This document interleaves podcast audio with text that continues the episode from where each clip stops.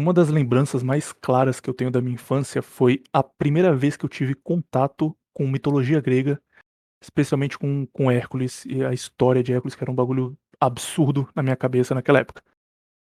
Você sabe que eu tenho uma memória horrível, eu esqueço coisa que aconteceu na semana passada, mas isso foi tão, tão marcante que eu lembro exatamente a sensação que eu tive de ler sobre Hércules quando eu tinha 5 anos de idade. Tinha acabado de ser alfabetizado, que foi o seguinte. Eu pedi pra minha mãe pra ela comprar um livro pra mim do nada. Tipo, acordei e falei, mãe, compra um livro pra mim que eu quero, quero ler a partir de agora, eu quero ser nerd. Ela falou, ah, beleza, vou comprar um livro pra você então. Aí foi na feira e no caminho ela passou em um cara que arrumava sapato no sapateiro e por alguma razão ele vendia livros é, em péssimo estado que ele devia ganhar de doação, sei lá, mas era tipo livro com a capa rasgada, bem zoado. E era baratinho, tipo, hoje em dia seria dois reais, sei lá. E aí ela olhou lá e falou: ah, isso aqui parece interessante. E era um livro, Os Doze Trabalhos de Hércules, do Monteiro Lobato. É, eu tô com ele aqui na mão agora, na capa tem um, um adesivo Adriano Andrade Esquiavo, quarta série A. Então, aparentemente já, já rodou bastante. E eu não me chamo Adriano Esquiavo. E ela voltou para casa, me entregou esse livro e eu comecei a ler e falei, ah, legal, vamos, vamos ver o que tem por aí. Eu era uma criança, cara, eu tinha 5 anos de idade. E eu li ele inteiro em, tipo, dois dias, porque eu fiquei maluco com o que estava acontecendo ali, com as descrições daquilo. Eu não conhecia a história de, de Hércules ainda na época.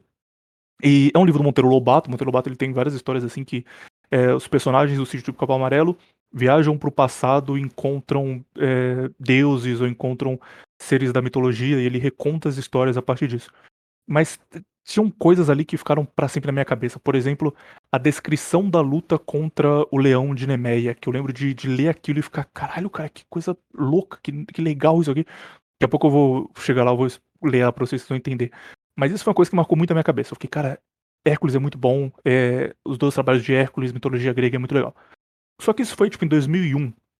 Em 2001, a gente não tinha internet ainda como tem hoje. A gente não tinha formas de você conhecer coisas do mundo. Você, você sabia no boca a boca. Você tinha que procurar, você tinha que pegar uma enciclopédia e ler para entender aquilo. Então eu não sabia quem era Monteiro eu não sabia quem era Hércules, eu não sabia como eu conseguia novos livros, já que a, esse livro ele era dividido os dois trabalhos de Hércules, parte 1 a 6, e tinha a parte 7 a 12 que eu só não tinha na época. Então, por alguns anos eu fiquei relendo o mesmo livro e imaginando como seria o fim daquela história. Eu relia e tinha que fazer um trabalho na escola, eu lá na segunda série fazia sobre os dois trabalhos de Hércules. Eu comecei a desenhar e eu desenhava como imaginava que seriam os dois trabalhos de Hércules. Eu só fui terminar de ler isso aqui quando eu já tava, tipo, na quinta, sexta série, sabe? Com 11, 12 anos de idade.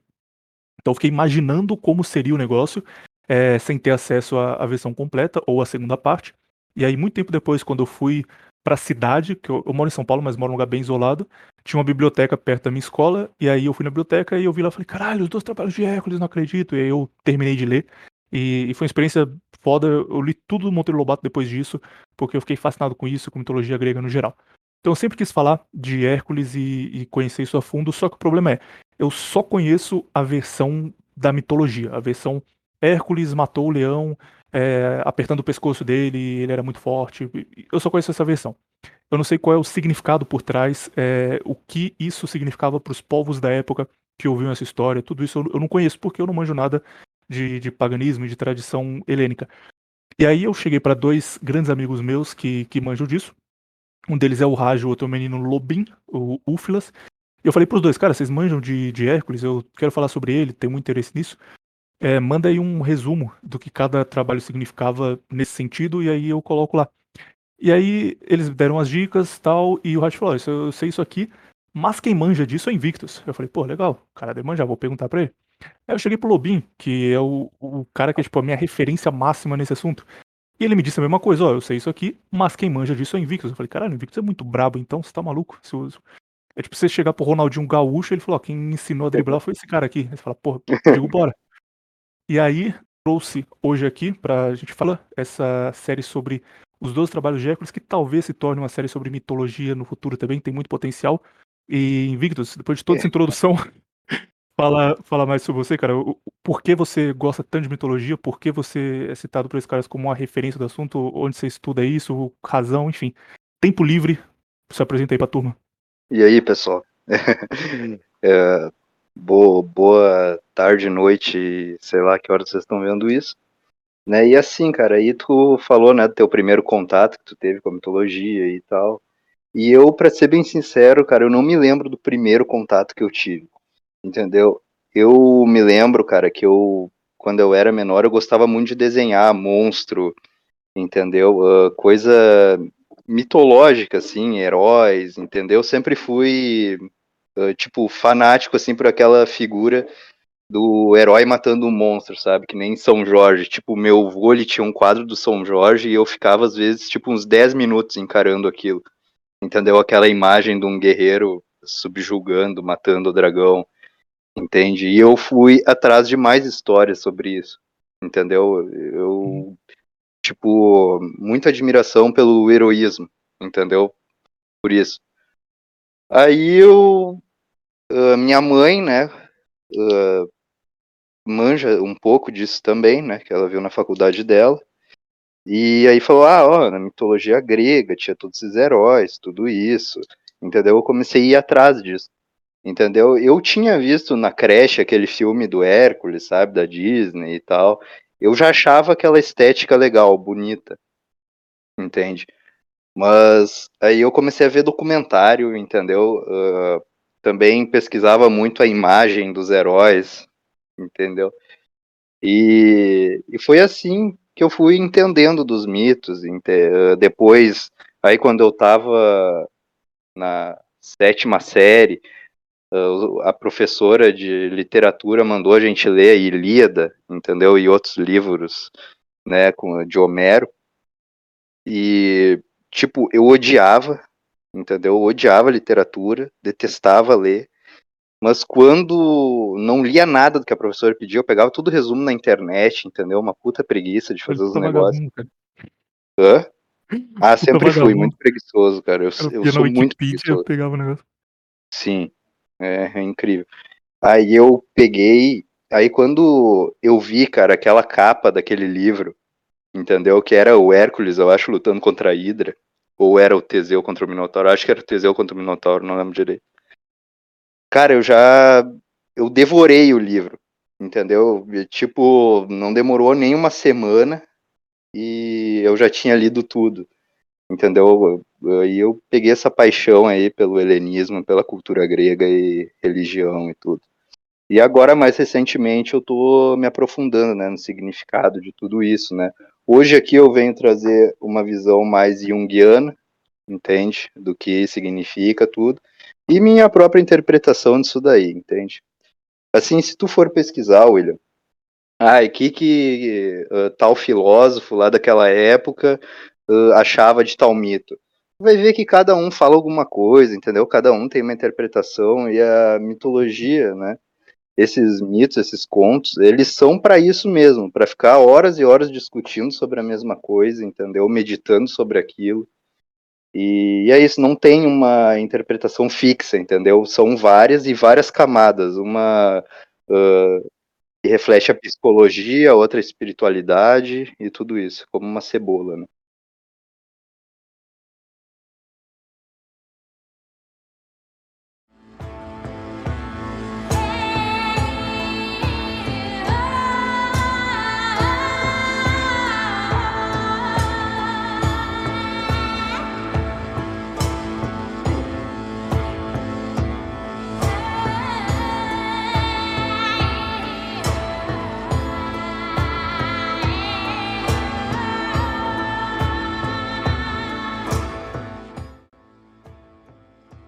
É a própria história, nem, nem a interpretação. Tipo, a interpretação já tem muitas faces diferentes, mas a própria história.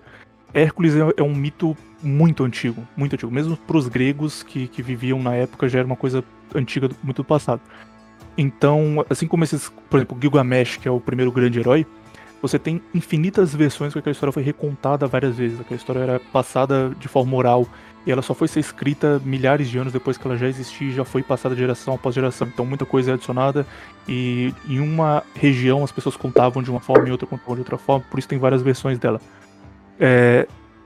Tem uma coisa interessante, Hércules, vocês vão perceber também, porque existem, quando você vai escrever um texto, você tem o clichê, que é geralmente uma coisa ruim, que é você usar uma coisa que já foi feita milhares de vezes é, só porque é fácil, só porque tem uma identificação rápida de quem vai consumir aquilo.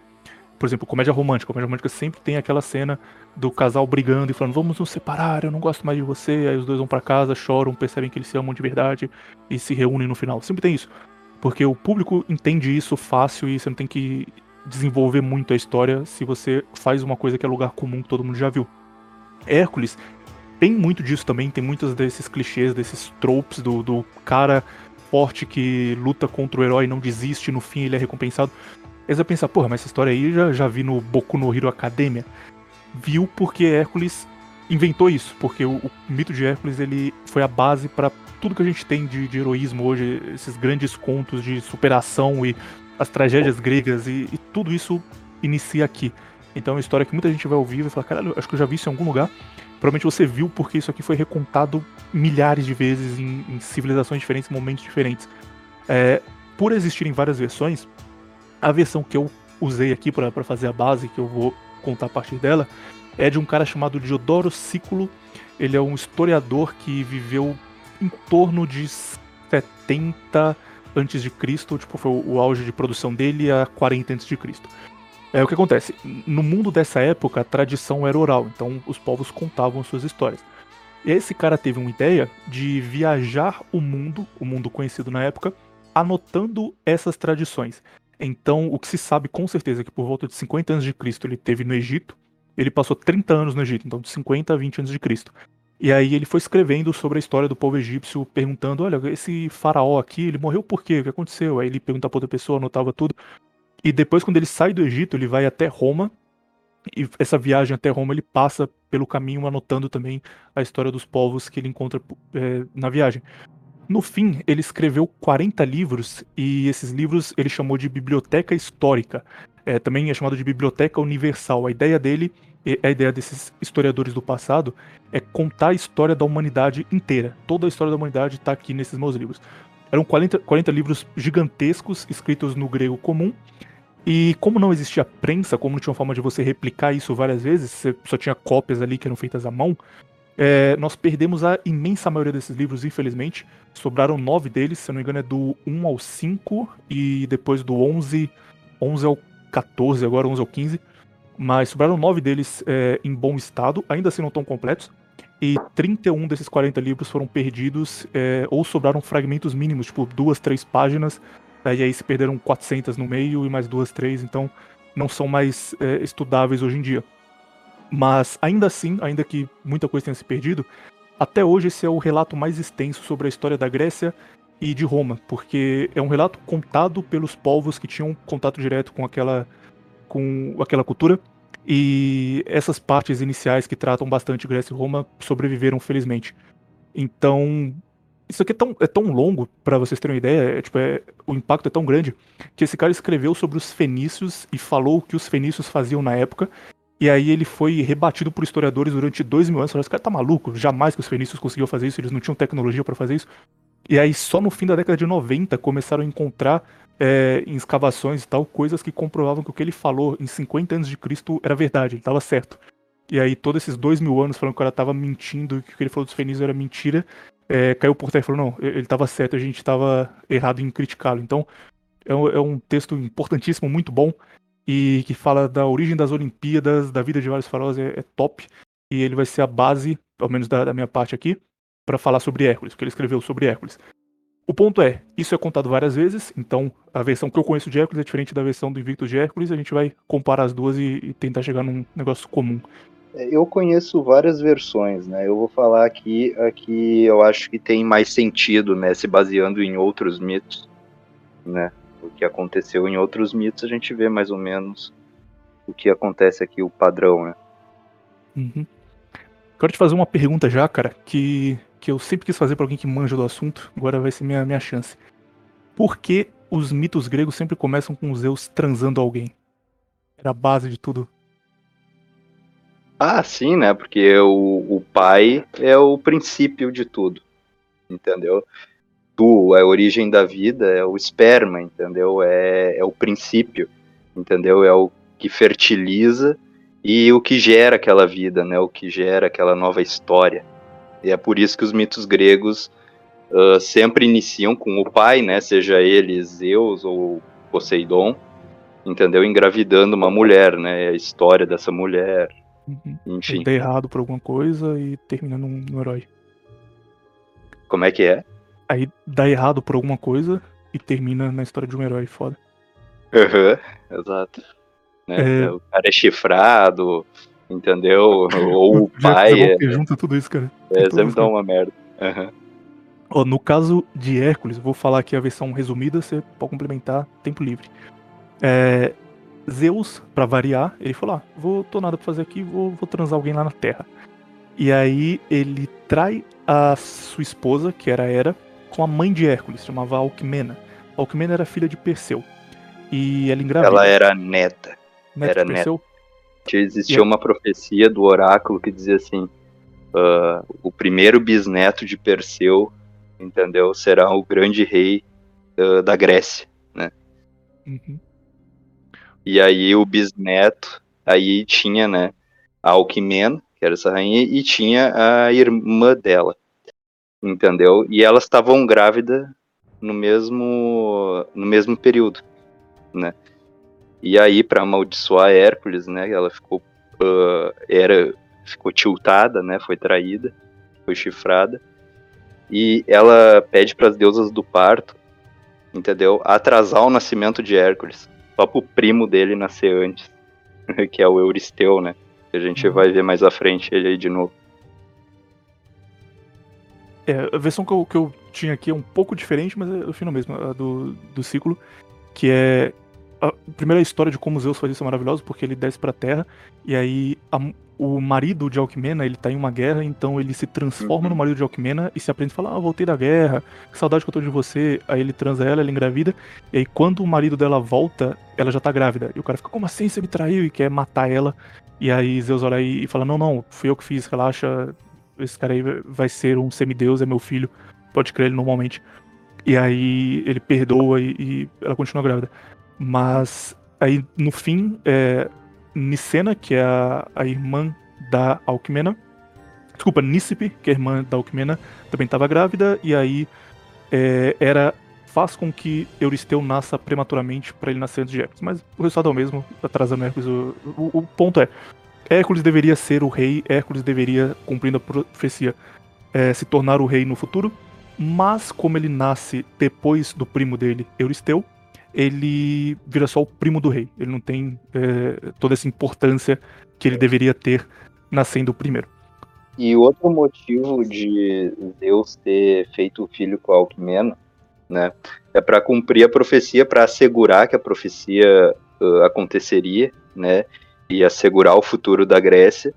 Ele pensa assim, né, muito melhor do que, sei lá, nasce qualquer um ali, é melhor que seja um semideus, né, pra se, porque se a Grécia ia ser semideus é um grande, cara normal, semideus é mais É. dúvida. entende? Se o futuro da Grécia seria grande com os bisnetos de Perseu, entendeu? É bom então que esse bisneto de Perseu seja um semideus. Uhum.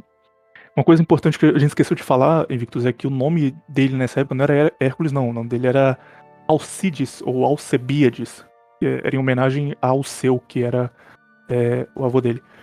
Mas eh, nasce Alcides, a criança Alcides, e aí, durante a infância dele, Hera continua tendo um ódio gigantesco por esse bebê, porque ela pensou, isso aqui é, é o símbolo vivo da traição de Zeus. Então, enquanto ele viver, as pessoas vão ver que eu fui traída com uma mortal, que é pior ainda, e ele vai trazer desonra pra mim, as pessoas não vão me olhar pra mim com respeito, porque eles vão olhar e falar, ah, tá, Zeus nem, nem respeitou Hera, porque... Fecha aqui, o cara passou, passa tocando funk.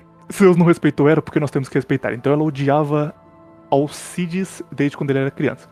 E aí o primeiro grande feito de Alcides acontece quando ele ainda era bebê. Ele tem um irmão. Vocês lembram o nome do irmão dele? Eu esqueci. É tão É. Íficles. Íficles, isso mesmo. Eles estão dormindo, o irmão dele era mais novo, e de repente é, a mãe dele, Alcmena, ela começa a ouvir um som de uma criança chorando, desesperada, berrando. E ela fala: O que, que tá acontecendo? Será que nossos filhos estão sendo atacados? Ela levanta, vai correndo até o quarto das crianças, e quando ela tá chegando perto, ela vê que junto do choro tem um, um riso, tem uma criança feliz. E ela fica: O que, que tá acontecendo aqui? Que loucura. Aí quando ela entra, ela se depara com a cena de Íficles chorando, desesperado. Ao lado de Íficles estão duas cobras que foram enviadas por Hera para matar é, Alcides. Ah, mas peraí, tu pulou uma parte da história. Peraí. Manda. É, acontece assim, ó. Muita gente acha que Hera só amaldiçoava Hércules de graça, entendeu? Que Hércules nunca fez nada de errado e ela persegue ele desde o princípio. Não é bem assim. Tipo, antes de acontecer essa essa história aí das cobras, o que que aconteceu? Uh, novamente, Zeus querendo assegurar a glória de Hércules uh, e assegurar a imortalidade dele, pega o Hércules, né? Isso tem várias versões. Tem uma que diz que foi Atena que fez isso, outra que foi Hermes, mas eu acho a mais plausível que foi o próprio Zeus. Uh, Hera tá dormindo, entende? E aí ele pega o Hércules e bota ele para mamar, né, na Hera, porque o leite de Hera torna imortal, né? Quando ele chupa, ele chupa com tanta força a teta da Hera que ela uh, acorda desesperada, joga ele para longe. E, e aí o peito dela, entende? Uh, jorra nos céus leite e faz a Via Láctea, entende?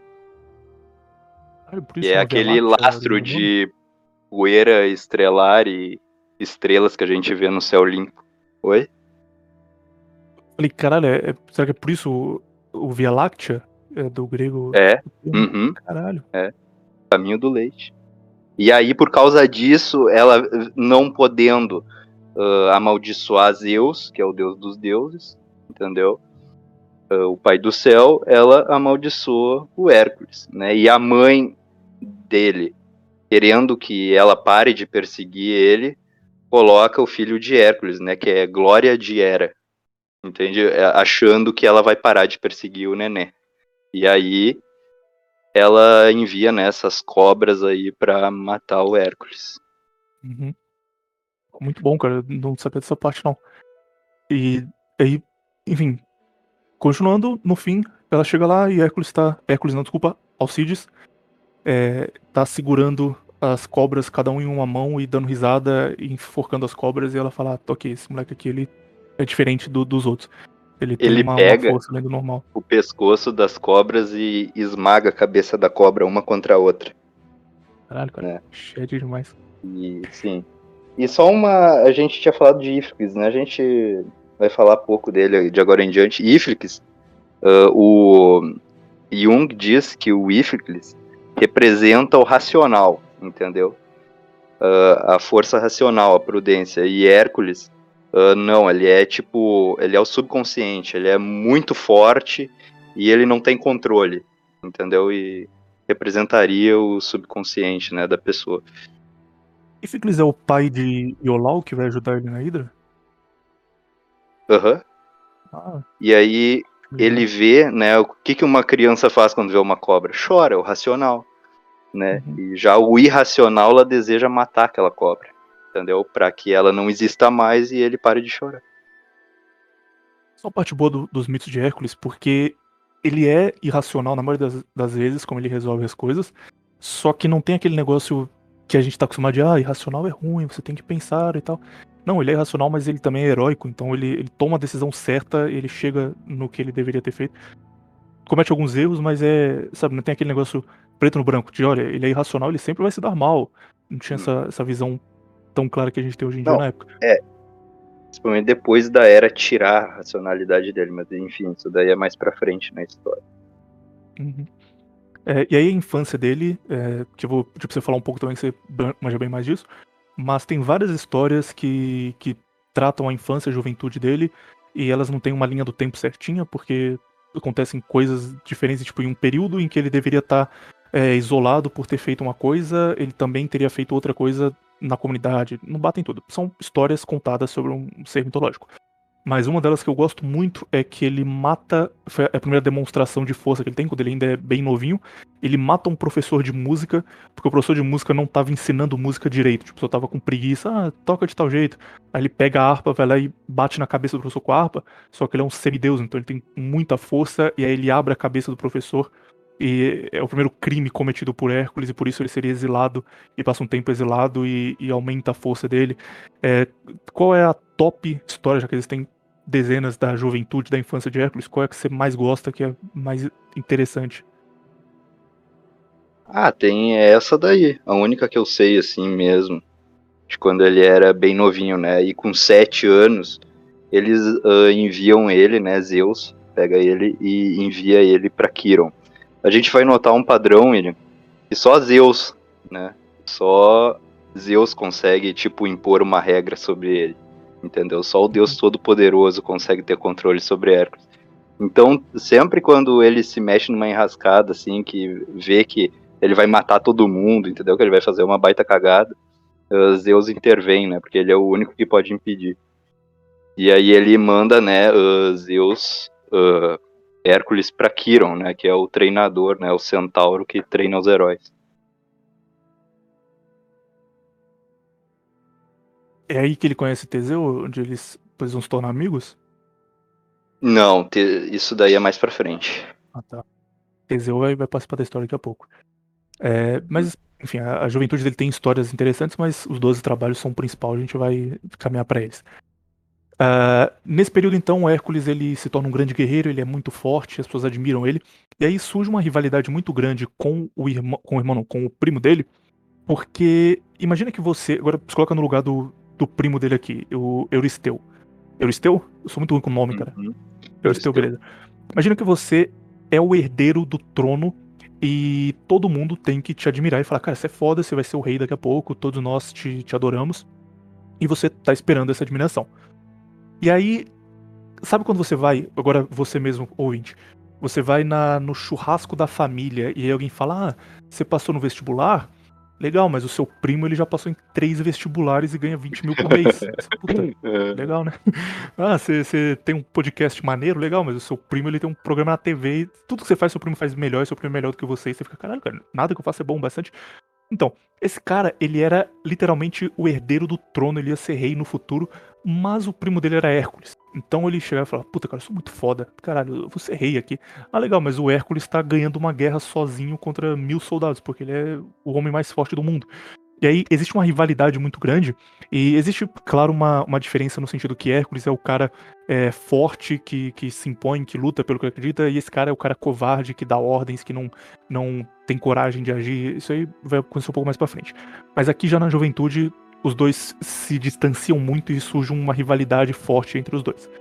É, em um certo ponto, aí de novo, isso aqui é uma coisa que vai mudar a cada história, mas é, Hércules, ele ganha uma batalha e no fim dessa batalha o rei para que ele lutou fala assim: olha, você foi o maior guerreiro, nós vencemos a batalha graças a você. Então, como pagamento, você pode escolher uma das minhas 50 filhas para se casar. E aí ele fala: legal, agora eu tenho. Vou dar uma olhada aqui no, no qual prêmio eu vou pegar. E ele escolhe Megara, que era a filha mais bonita do rei, e com Megara ele tem três filhos. Então Hércules aqui é um homem feliz que, que já tá ali é, sei lá, imagino que ele tá com 25, ah. 26 anos, com uma esposa Bom, com três filhos, tudo tranquilo. Uhum. Pode falar. Tem um detalhe.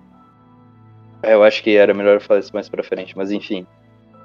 Ele, nessa guerra que ele ganha para esse rei, eh, ele comete uma atrocidade contra outra cidade. Entendeu? Ele entra com o exército dele, ele mata todos os homens, entendeu? Ele entra na cidade arrebentando com tudo, escravizando todo mundo, uh, comendo as mulheres, entendeu? E, e, essa cidade era devota a quem? A Hera, entendeu? E aí a gente vai saber, né, o castigo que ela dá para ele depois. Aí Hércules volta para casa, é, escolhe a filha do rei, Megara tem três filhos. Alguns anos depois, ele tá voltando de uma caçada ou de outra guerra, isso muda cada história. E quando ele chega em casa, ele percebe que a vila em que ele morava, o vilarejo em que ele morava, tá sendo atacado por lobos. E ele olha e fala: que, que, como assim? Tem, tem lobos aqui, ninguém tá fazendo nada. E aí, quando ele chega mais perto dos lobos, os lobos vêm correndo para cima dele. E ele, obviamente, para defender as pessoas que ele ama, ele mata os lobos e estraçalha eles com as próprias mãos. E quando ele termina de fazer isso, ele começa a ficar meio. Peraí, isso não tá normal. Porque esses lobos eram correndo pra cima de mim e não me atacaram? Não é assim que lobos agem. E aí ele volta a ter a visão normal dele, percebe que ele estava enfeitiçado e que esses lobos, na verdade, eram a família dele. e que ele foi enfeitiçado para achar que a família eram lobos, ver eles como lobos, e quando a família veio abraçar ele porque ele chegou em casa, ele matou a família inteira. Isso, inclusive, eu, nem tinha me ligado aqui, mas isso é a história do God of War, hein? É literalmente a Um mesma pouco. coisa. Uhum. Mas aí ele Só cai que em é si. Ares, né?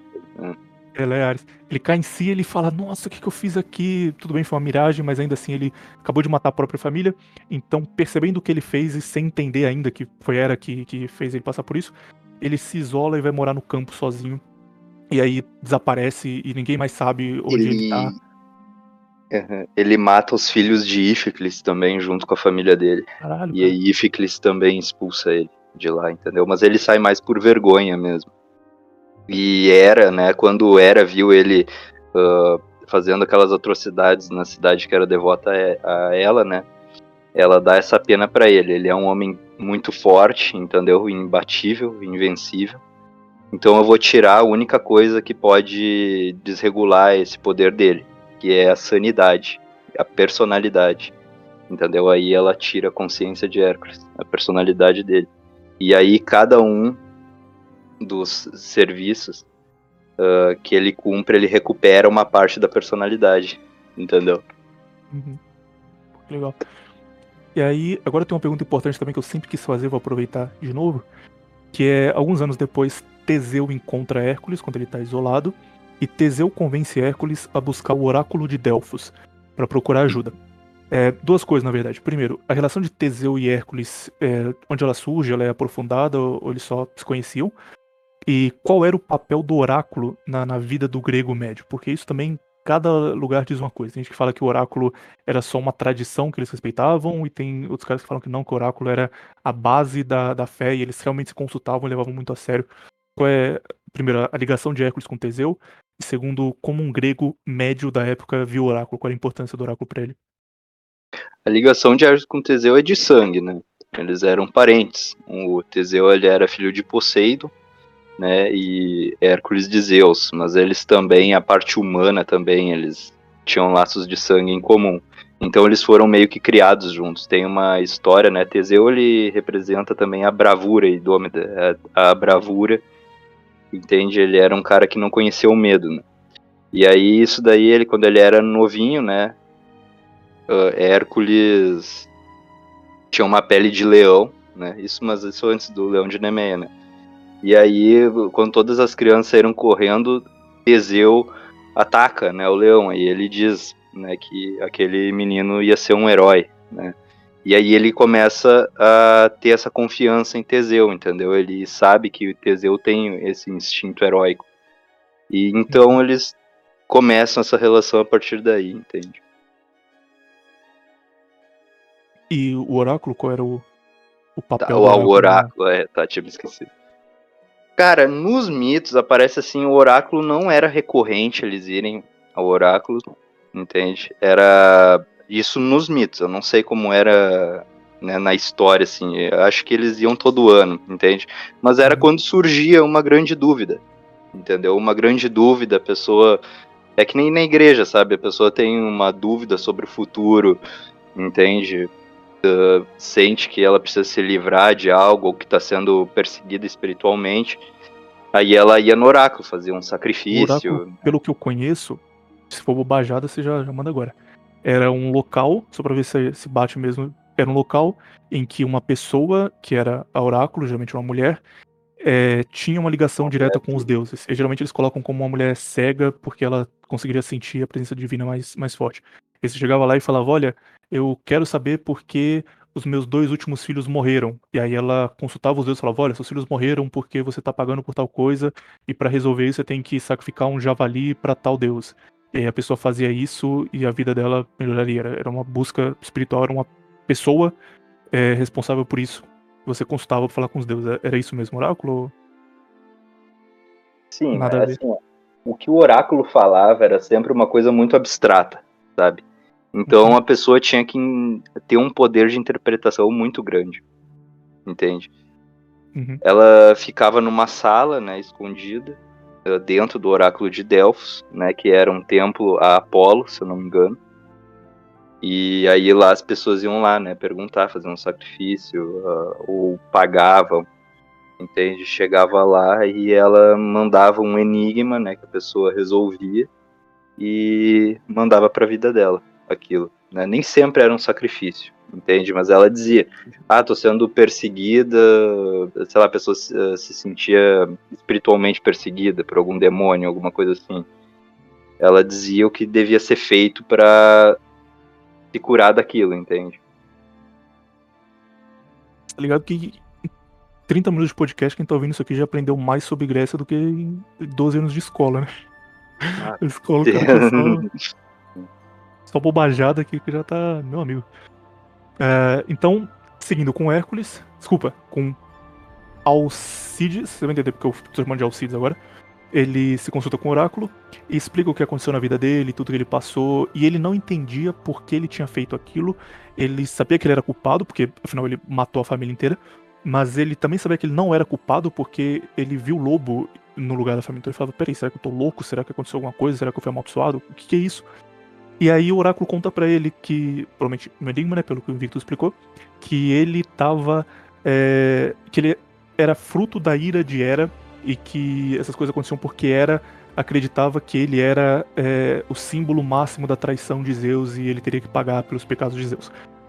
E a melhor forma dele resolver isso era se desculpar com Hera. E aí, uma das versões pro nome dele, que em grego era Heracles, é que ele muda de nome depois disso para mostrar que ele. para dar uma homenagem a Hera. Então ele era Alcides, ele vira Heracles, que era é a deusa Hera, e é o Clesven de Cleo, de Glória. glória. É, então seria tipo a glória de Hera. Então a ideia de o cara que é muito forte vai a partir de agora fazer grandes feitos, e esses feitos serão feitos em nome de Hera, da glória de Hera, o próprio nome indicava isso. E o oráculo, nessa versão, sugere que ele mude de nome, ele aceita, e que ele ofereça os seus serviços ao seu primo, que é Euristeu, que era o homem que ele mais odiava no mundo, como um sinal de que ele estava disposto a se redimir por Hera, e ele seria escravo de Euristeu até ele cumprir a penitência que ele tinha que cumprir. cumprir. E, como o Invicto já comentou, cada vez que ele fizesse uma ação, que ele fizesse algo que Euristeu ordenou para ele, ele restauraria a sua personalidade, é, deixaria de estar sobre esse feitiço de Hera e é, estaria livre. E aí Hércules, agora sim, Hércules, e Hércules na verdade é um nome romano, tá? A gente usa porque tem uma tradição romana muito forte na nossa sociedade, mas para os gregos ele era Heracles. Ele se apresenta para o seu primo, Euristeu, e o primo dele olha para ele e fala: Ah, você não matou sua família, agora você voltou aqui, seu vagabundo. Ele fala: Não, eu voltei aqui. A versão que eu vi, né? Só aqui pro ouvinte não ficar perdido, antes eu tinha falado, a versão que eu ouvi foi a mãe dele que colocou esse nome de Hércules. Uhum. Entende? Mas aí, não sei, cara, é, é aquilo que eu disse, é a tradição oral, né? Então não se sabe bem qual é a versão real, né? Como era contado de fato. É, é um mito de literalmente milhares de anos que foi passando de, é. de pai para filho por muito boca tempo. Boca em então... boca, praticamente. Né? Exatamente. É, e aí, Hércules volta, agora já como, como Hércules, ou Heracles, e ele se apresenta pro primo dele, Euristeu, e fala: Euristeu, eu vim aqui me prestar diante de você como seu servo, e você pode me dar ordens eu vou cumpri-las em nome de Hera. Eu sou Hércules, ou Heracles, e vou fazer eles em honra a Hera. E aí Euristeu olha para ele e fala: Que legal, eu ganhei um, um servo semideus muito forte que vai fazer o que eu mandar. Muito bom. E aí ele ordena para Heracles que ele cumpra 10 trabalhos. E esses 10 trabalhos vão, cada um deles, é, restaurar um pouco da, da, honra que ele perdeu. 10 trabalhos, tá? Ele, ele, cumpriu 12, mas porque dois não valeram, daqui a pouco a gente já chega neles. E aí o primeiro desses trabalhos, que é o meu favorito, cara, e eu deixei, eu falei que tinha deixado uma parte separada aqui do livro do Monteiro Lobato, porque isso aqui me marcou muito, é o Leão da Nemeia. É, o que acontece? O Leão da Nemeia, ele era o maior leão do mundo, ele tinha um couro impenetrável ele era filho de dois monstros, que eram Tifão e Equidna. Boa parte dos trabalhos de Hércules envolve matar monstros filhos de Tifão, que era ele era o final boss da, da mitologia grega, cara. Ele tinha tudo. Tipo, eu, eu peguei aqui uma definição do que seria Tifão. Se liga nisso aqui. Tifão é o mais temido de todos os monstros da mitologia grega. Com sua esposa Equidna, teve vários filhos também monstros. Alguns deles são conhecidos: Hidra de Lerna, que Hércules vai matar, Esfinge, Quimera, Leão de Nemeia, que Hércules vai matar, e o Cérbero. Tifão tem características assustadoras. Imagina na sua cabeça aí. É mais alto que qualquer montanha e sua cabeça atinge as estrelas. Quando abre os braços, suas mãos tocam o Ocidente e o Oriente. Seus dedos, na verdade, são cem cabeças de dragões. Da cintura para baixo do corpo, é repleto de víboras, possui duas enormes asas e seus olhos têm a capacidade de lançar labaredas de fogo.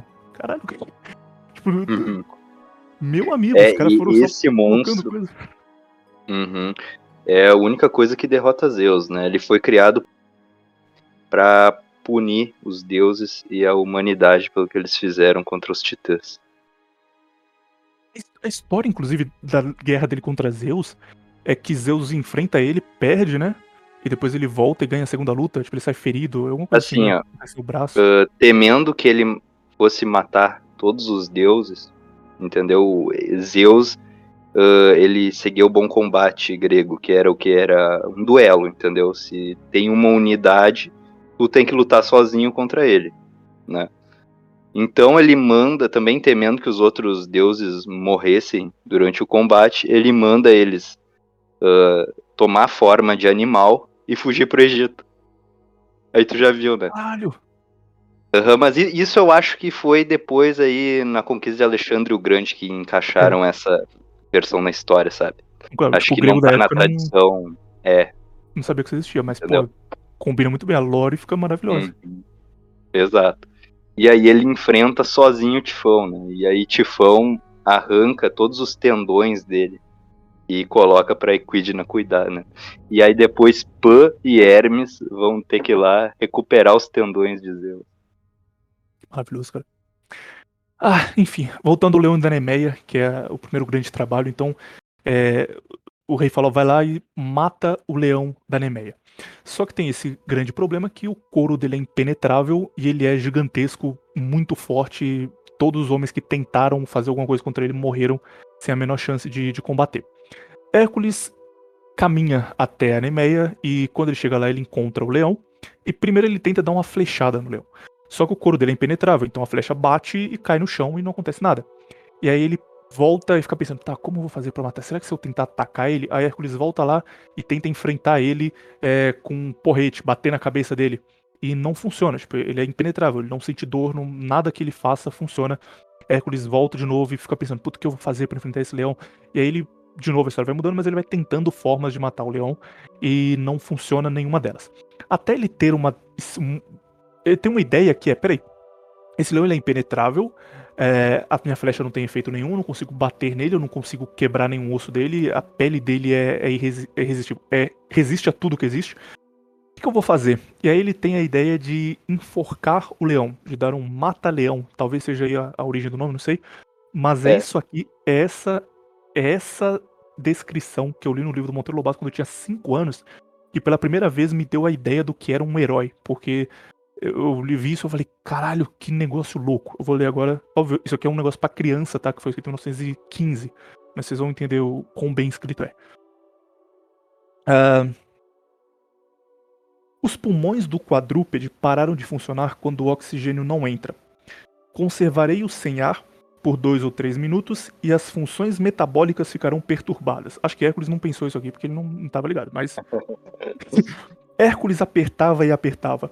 O monstro já tinha os olhos saltados, como querendo pular das órbitas, a língua saíra para fora quase um palmo. Aquela horrível língua vermelha do leão. O monstro começava a afrouxar, seus músculos foram bambeando. Mais um pouquinho e pronto, gritou Pedrinho. Ânimo, senhor Hércules. O herói parecia de aço, aqueles músculos potentíssimos quase que estalavam de tão tensos. E que alentado era! Seu peito perdera a forma do peito humano normal. Virara uma série de tremendos nós de músculos, cada um maior que o outro. E assim por mais dois ou três minutos ele apertou. Finalmente, o leão morleou o copanzil de uma vez, mas Hércules ainda o manteve no arrouxo por mais algum tempo e afinal o largou. A massa morta do leão da lua decaiu, aplastou-se no chão. Morto, mortíssimo, berrou Emília. Urra, urra, viva o herói dos heróis. Quando eu li isso criança, cara, foi a primeira vez que eu tive a ideia do que era alguém estar shapeado no rolê. Eu vi isso e falei, caralho, o peito do Ele cara, bugou o leão. o peito do cara perdeu a forma humana. O que, que, é isso, cara? Quão forte esse cara é? Tipo, quanto músculo ele tem que não é uma, um peito humano mais. Meu amigo. E aí, a ideia de, de herói que existe na minha cabeça surgiu aqui. É, e basicamente foi isso. O Hércules apertou o pescoço do leão, deu um mata-leão nele. E o leão morreu. E aí no final disso daqui, o Ivix já vai falar o que ele vê de, de significado por trás, mas terminando a história, ele termina de matar o leão e ele percebe que a garra do leão, as unhas dele, né, são a única coisa que consegue furar o couro dele. É, ele é impenetrável, mas as unhas são, são muito poderosas, então ele consegue cortar. E aí ele usa a garra do leão para cortar a pele dele, e essa pele vira a capa que ele vai usar pro resto da jornada dele. Então sempre que Hércules aparece, é, isso acontece no, no God of War novo, por exemplo, ele aparece com uma capa de leão em torno dele, é a pele do leão de Nemeia, que é impenetrável, e ele vai usar para para fazer os próximos, os próximos trabalhos. Isso, inclusive, é uma coisa legal da, da história do Hércules, porque ele vai fazendo upgrades no, no equipamento dele. Porque ele fala, putz, essa flecha aqui é melhor do que a que eu tenho, vou pegar. E ele vai usando isso no, no futuro. Mas, enfim, ele coloca a capa, e o leão se torna a constelação de leão. Isso acontece várias vezes, as constelações vão surgindo de acordo com os trabalhos dele. E ele volta para Eristeu com o couro do animal como prova. E aí Euristeu fica com medo, fica desesperado. Caralho, o que, que, é isso? Ele, ele, conseguiu mesmo. E se esconde, e essa imagem de ele voltando, depois de cumprir um trabalho, e Euristeu se escondendo de medo, repete várias e várias vezes na história. O que eu é, sabia era tá... quando ele trouxe o javali, que o Euristeu ficou maluco, se escondeu num jarro de bronze. E, aqui... Mas enfim. Desculpa, aqui já... termina o primeiro trabalho. Esse é de longe o meu favorito, cara. Eu acho, sabe, imaginar isso aqui é maravilhoso. Mas para você, o que você tem para comentar sobre? Qual é o, o, significado aqui por trás? Tempo livre. O significado para os gregos isso era ter controle da força, entendeu? E e aí tinha tem uma interpretação que diz que esse leão representa o poder tirano, entende?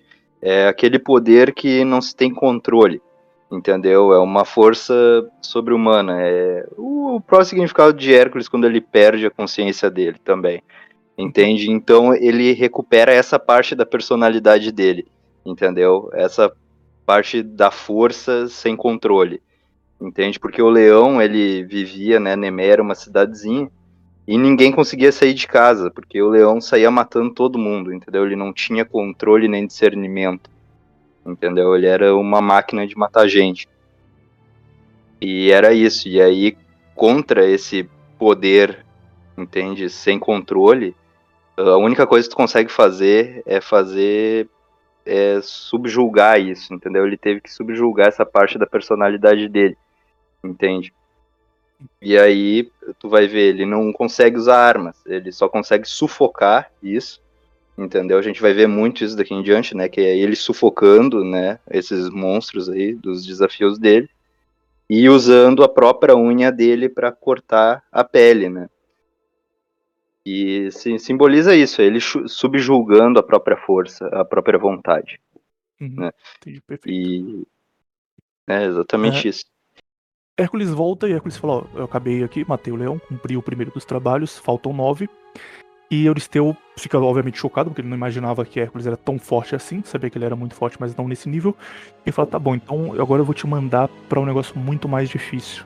Você conseguiu matar um leão? Agora se prepara.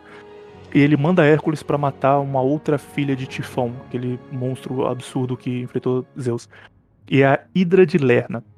A Hidra de Lerna era uma serpente com corpo de dragão que tinha nove cabeças. Uma dessas cabeças era de ouro e era imortal. Então você não conseguia cortar. Ser de ouro aqui não é porque ela era valiosa, é porque ela era impenetrável. Uma lança não conseguiria furar uma cabeça inteira de ouro. E para piorar, não, isso que eu vou contar daqui a pouco, o que acontece com as outras. Mas é, era uma cabeça de ouro e nove, oito cabeças, no caso, é, normais, mas uma serpente com corpo de dragão. Era um negócio absurdo. Inclusive, se você for procurar é, sobre os dois trabalhos de Hércules, as melhores ilustrações são desse trabalho aqui, porque é um negócio bonito. Mas Hércules, ele viaja para enfrentar a Hidra de Lena, e ele leva na viagem Iolau, que era sobrinho dele, filho do, do irmão dele. E Iolau, ele, naquele desenho da Disney, sabe? Que é. Não, não, da Disney. É no Hércules, que foi o spin-off de Xena, a Princesa Guerreira. que tem um menininho mais jovem que anda com Hércules. Que lá não tem nada a ver com, com a história original de Hércules, só criaram coisa em cima. Mas Iolau é, é aquele menininho lá, que era o, o, amigo de Hércules que ajuda ele.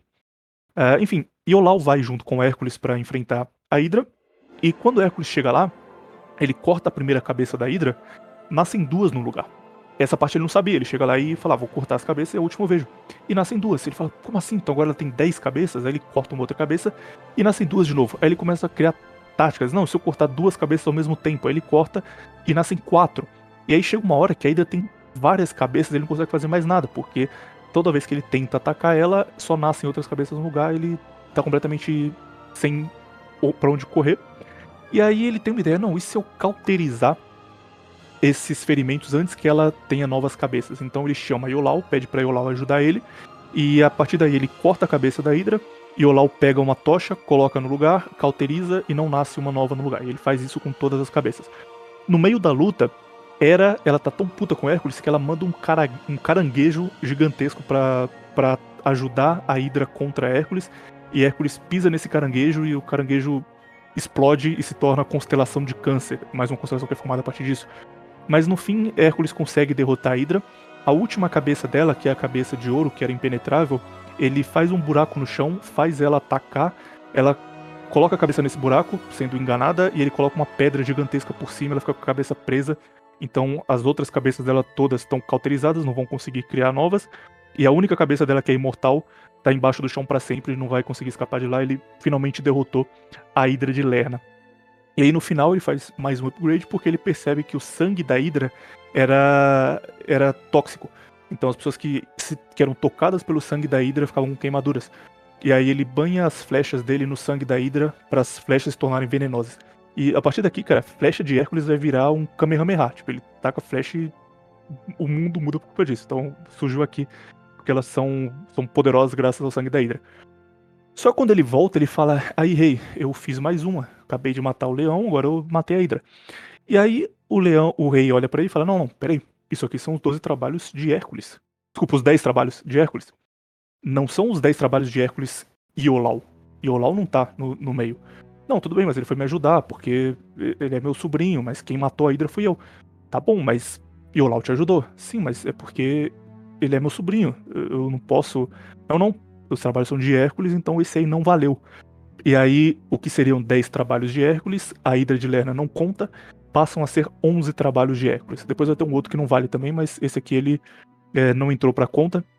E aí Hércules tudo bem, aceita e fala, beleza, a partir de agora eu vou trabalhar sozinho sempre.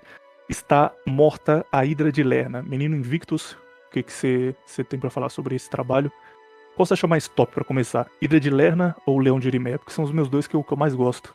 Ah, eu gosto é, da Hydra. Da Hydra, porque uhum. é um bicho muito complexo, entendeu? Muito. Ué, mas tu não tinha dito que era o leão? É, verdade. Vou. vou... Tinha que discordar agora. Não gosto, não é, gosto mais. Hipocrisia aqui. Enfim. Uh, Lerna é onde o lugar onde a Hydra ficava era num pântano, né? Que é o, um lugar uh, praticamente composto de matéria em decomposição, entendeu? Um lugar degenerado, um lugar profano. E e cada cabeça da Hydra representa um pensamento ruim, entendeu? Um é um pensamento de roubar, um é um pensamento de matar, entende? É, o, é esse tipo de desejo. E são os desejos que ele arranca e cauteriza, entendeu? Que ele tira da mente dele, entende? Aí, essa cabeça de ouro, ele vê que não pode cortar e aprisiona ela, é o desejo que atrapalha a lucidez. Entendeu? É aquele tipo de desejo que tu sabe que não vai conseguir e tu fica pensando naquilo, preso naquilo e não consegue se focar no que deve ser feito. Entende? Então, vendo que não vai conseguir, ele só estabelece o controle dele, né? Novamente, ele subjuga né? Essa coisa que ele não pode ter, entendeu? Esse desejo que atrapalha a lucidez, né? E recupera, né? Com isso, uh, essa, entendeu? Um, um, pouquinho mais da lucidez dele, entendeu? Dele, eu acho que eu falei lucidez demais, vou ter que cortar isso. Mas é essa a, a lore do negócio, entendeu? Uhum. Ele subjulgar esse tipo de desejo que afasta ele do caminho. Maneiro. Ah, Hércules, ok, ele aceita. E também outra coisa que a, a Hydra queria significar, né, para os gregos antigos, era o inimigo, entendeu? Tu tem um inimigo, aí tu mata um, vem os parentes dele atrás de ti, entende? Uhum. Então é uma coisa que tu tem que cauterizar ali, entendeu? Se tu mata alguém, se tu dá um fim em um inimigo, tu tem que cauterizar aquilo para que ele não venha se vingar ou qualquer outro tipo de coisa. Também é outro significado da Hydra, entende? Muito bom, cara. É, agora vamos pro terceiro trabalho. Que Hércules aceita, fala, tudo bem, então isso aqui não vai valer, eu pedi ajuda do meu primo, do meu primo, do meu sobrinho. Justo que, que não conte, manda o próximo aí.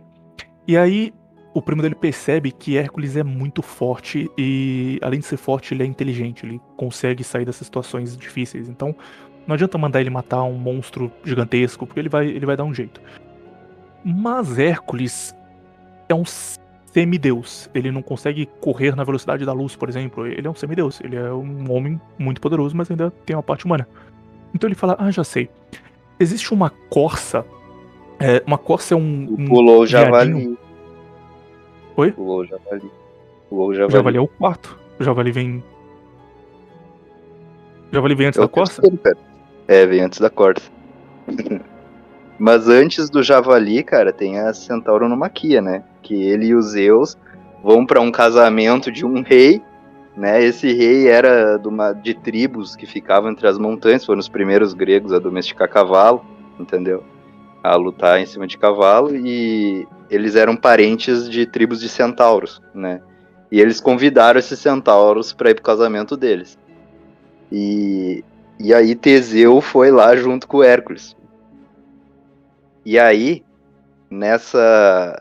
Aí os centauros ficaram bêbados, entendeu? Eles ficaram malucos. O centauro ele representa assim uma inteligência. Ele não é bem assim como o Hércules, o leão de Nemé, uma força sem controle. O centauro ele é mais ou menos uma inteligência sem controle, assim. Ele é, é tipo a brutalidade do pensamento, entende? Uhum. Aí eles começam, entendeu, a querer estuprar as mulheres, entende? Uh, Um tenta raptar a noiva, entendeu? E Teseu pega e abre a cabeça dele com um jarro. Aí Hércules vira uma mesa, pega o pé da mesa para usar de clava. E aí eles saem matando os centauros. Só que junto desses centauros, né, lutando junto deles contra os centauros, tava o Quiron, o professor de Hércules. E aí Hércules saca a nova arma dele, né, que é a, o, o arco, e, e começa a sentar a flechada né, nos centauros. E sem querer, ele acerta o Quiron, né, que é o professor dele. A gente tem que saber da morte do Quiron, porque ela vai ser importante lá no fim, quase na morte de Hércules. O Kiron ele tava fazendo merda ou ele só tava no meio e. Não, ele tava no meio ali. Ele tava até ajudando. Algumas versões dizem que ele tava tentando apaziguar e outras que ele tava lutando junto a Hércules. Entende? Ele acaba acertando sem querer, né? Uh, o, o Kiron por também ser um centauro, entendeu? Aí alguns dizem, ah, que simboliza o preconceito, ah, você já sabe, né? E aí Uhum. Ele acerta o Kiron e o Kiron ele não pode morrer porque ele é filho de Cronos, entendeu? Com uma ninfa. Então ele fica lá agonizando, entendeu? A... Depois deles vencerem todos os centauros, eles veem que Kiron fica lá agonizando, ele não consegue morrer, né? nem curar da ferida. E aí é uma cena muito engraçada da mitologia, né? Triste, né? Que é, são os heróis da Grécia inteira em volta de Kiron agonizando e pedindo para que Hades fosse lá e desse um fim nele, né? E foi assim a morte de Kiron. E revoltou mais ainda, né, o Centauro. E aí depois, né, ele volta lá para Euristeu e aí, né, ele manda ir atrás do Javali. Pode dar continuidade. Beleza, então bora pro Javali. Tinha trocado a ordem aqui, eu achei que vinha a Corsa primeiro, mas. Então o Javali de Erimanto. É, o que acontece? O Javali de Erimanto, ele era um javali muito rápido, que, que corria muito rápido, que era bastante forte também. E era extremamente violento e atacava qualquer pessoa que se aproximasse. Aí você deve estar pensando, porra, o Hércules matou a Hidra, o Hércules matou o, o leão, ele vai chegar lá, vai dar um mata-leão no javali, vai tacar uma flecha, acabou. Só que tem uma coisa específica desse trabalho, porque ele tem que capturar o javali de Erimanto sem qualquer ferimento. Então ele precisa capturar o javali, levar o javali pro, pro rei e entregar o javali perfeito, sem nada que, que maculasse a carne dele, a pele, tinha que estar vivo ainda em ótimo estado. É, aí surge um problema, porque Hércules vai ter que resolver isso sem usar força. A força física dele vai ser irrelevante nesse momento. Hércules ele bola um plano que ele leva o javali até uma parte é, onde neva e ele fica duelando com o javali por semanas. Então ele, o javali vem atacar ele, ele desvia pro lado, o javali vem, ele pula pro outro lado, o javali corre atrás dele, ele corre também, tentando cansar o javali. E aí ele faz isso por várias e várias semanas, até finalmente o javali se cansar. E aí, como o javali ele tá na neve, é muito mais difícil para ele correr. Ele tem que fazer muito mais força para conseguir ir atrás de Hércules. É, a super velocidade dele não funciona tão bem assim, porque é mais difícil para ele a locomoção.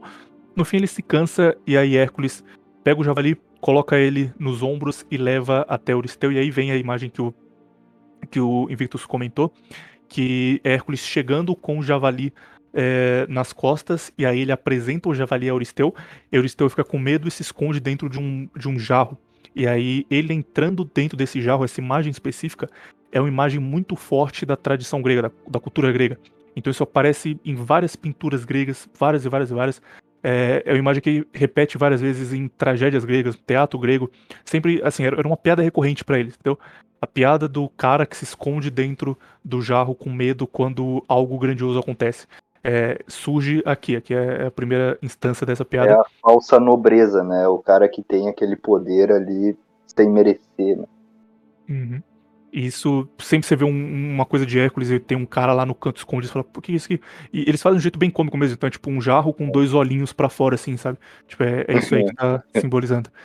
E aí no fim, ele captura e Euristeu mais uma vez percebe que Hércules, além de ser forte, shapeado no rolê, ainda é muito inteligente e não vai ser tão fácil assim ele não cumpra os seus desafios. Comentário sobre o Javali de Erimanto, que você vai me desculpar aqui agora, menino Invictus, mas eu acho o mais chato dos trabalhos dele. É chato, é, eu também não gosto. Enfim, o Javali, na maioria dos mitos gregos, ele aparece com a, a, interpretação mais dos fazendeiros do Neolítico, que é o que? É uma força da natureza que devasta tudo, entendeu? Devasta as plantações, aí tu vai ver. Na maioria, porque o javali é um monstro. Tu, tu tem propriedade rural, tu já saiu pra caçar javali? O javali, cara, o macho alfa deles, é um bicho enorme, tem quase o tamanho de um boi, entendeu? É perigosíssimo.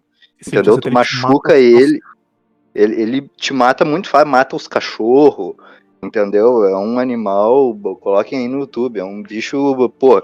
Só que hoje a gente caça de 12, caça de 357, 44, e é mais fácil.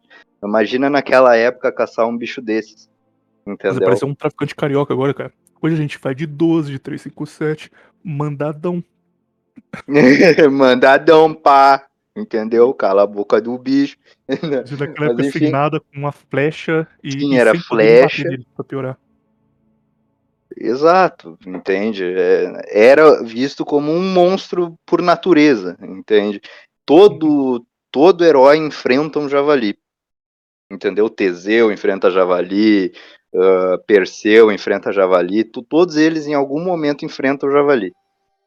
Né? Esse aspecto especificamente, cara, de, de, animais vistos como monstros, é um negócio que eu gosto muito quando ele aparece nessas histórias. Eu também. É. Tanto na vida real quanto na mitologia.